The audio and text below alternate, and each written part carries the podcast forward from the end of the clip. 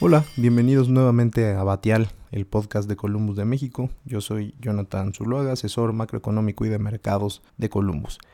A continuación les traigo como cada mes el resumen de los mercados financieros durante el mes de septiembre y revisaremos los indicadores, eventos y algunas otras cosas que obtendremos durante el mes de octubre y que serán de importancia para los mercados y las principales economías. Comenzamos con los mercados en septiembre. Bajo la sombra de los nuevos brotes de COVID-19 en el mundo y el riesgo de nuevas medidas de restricción a la movilidad y cierres, por lo menos parciales, de ciertas economías, los mercados financieros globales se mantuvieron pendientes de las distintas medidas de estímulo que han venido implementando las autoridades monetarias y fiscales alrededor del mundo. Los requerimientos de mayor apoyo comenzaron a politizarse radicalmente en septiembre en Estados Unidos de cara a la elección presidencial de noviembre. Con ello y hasta la fecha, se ha detenido la negociación de un nuevo paquete fiscal, lo que ha incrementado la volatilidad en los distintos activos financieros. La gran cantidad de liquidez y los avances en emisoras tecnológicas como una megatendencia de inversión fueron los factores que soportaron las ganancias en los índices accionarios globales en meses anteriores.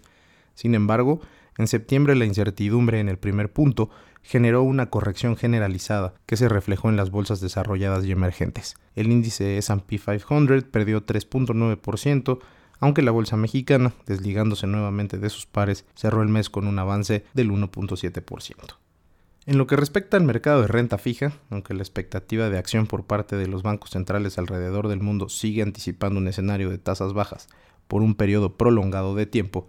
la decisión del Banco de la Reserva Federal de ser más flexible en su meta de inflación de corto plazo y la incertidumbre política que ha generado la postura radical de Trump respecto a la aceptación de los resultados de la elección de esta no favorecerle, generaron incrementos en todos los nodos de la curva de rendimiento en dólares. En ese mismo sentido, la curva local fue impactada por los movimientos de las tasas en Estados Unidos y adicionalmente por una mayor inflación con datos hasta la primera quincena de septiembre.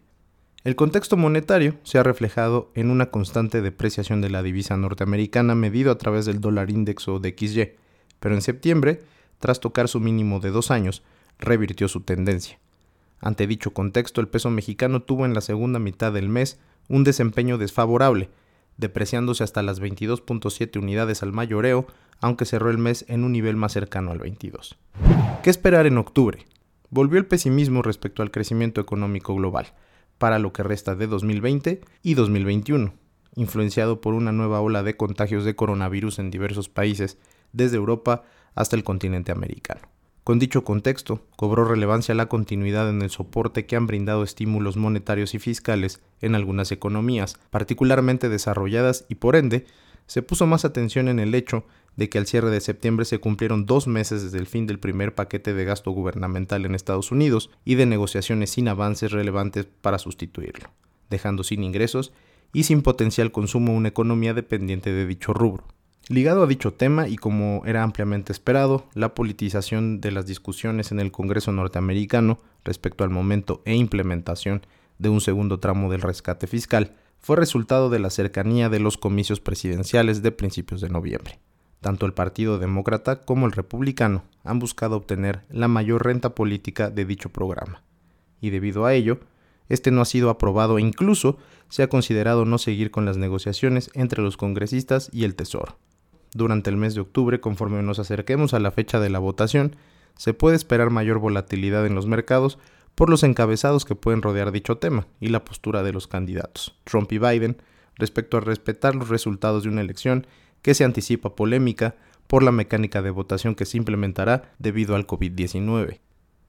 En lo que respecta a la política monetaria, la Fed ha optado por ser más flexible en los efectos de su política ultralaxa, como permitir mayores niveles de inflación y cambiar sus mediciones sobre el nivel de pleno empleo. En el largo plazo, como ha sido ratificado por la misma Reserva Federal y otros bancos centrales, no se espera ningún tipo de restricción de hecho. El último comunicado fue acompañado por una gráfica de puntos que mostró que no se espera que cambien los niveles actuales al menos hasta 2023.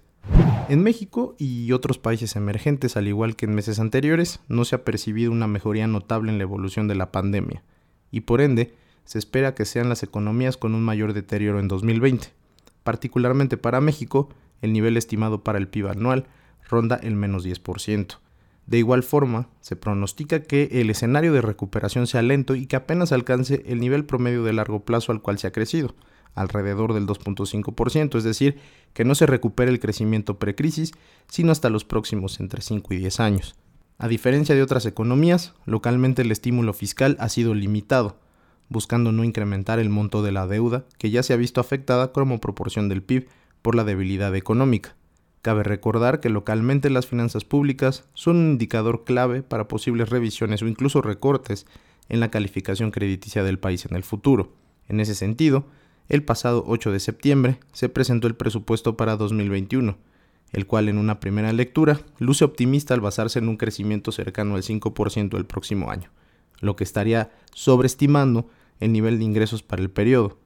aunque no se esperan sobresaltos respecto al nivel de cierre tanto para el superávit primario como el nivel de deuda respecto al PIB para el cierre de 2020. En lo que respecta a política monetaria local, Banjico en una decisión unánime recortó su tasa de referencia en septiembre en un cuarto de punto porcentual para ubicarla en 4.25%, y con un mayor nivel tanto de la inflación como del nivel de precios estimado para el mediano y largo plazo, parece observarse un menor espacio para que el Banco Central continúe con su ciclo bajista.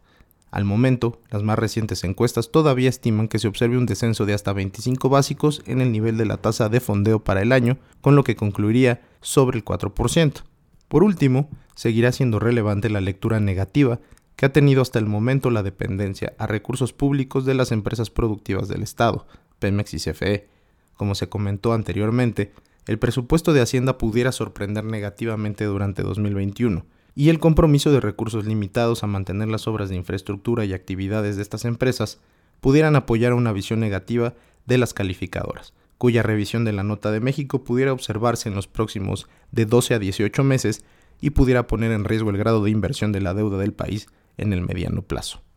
Con esto concluimos nuestro reporte de este mes. Esperamos que sea de utilidad para ustedes y podrá dar un seguimiento puntual a los indicadores diariamente al suscribirse a nuestro boletín de apertura y cierre de mercados, escribiéndonos un correo a contacto arroba columbus.mx. Muchas gracias por su atención y espero el siguiente podcast. Hasta luego.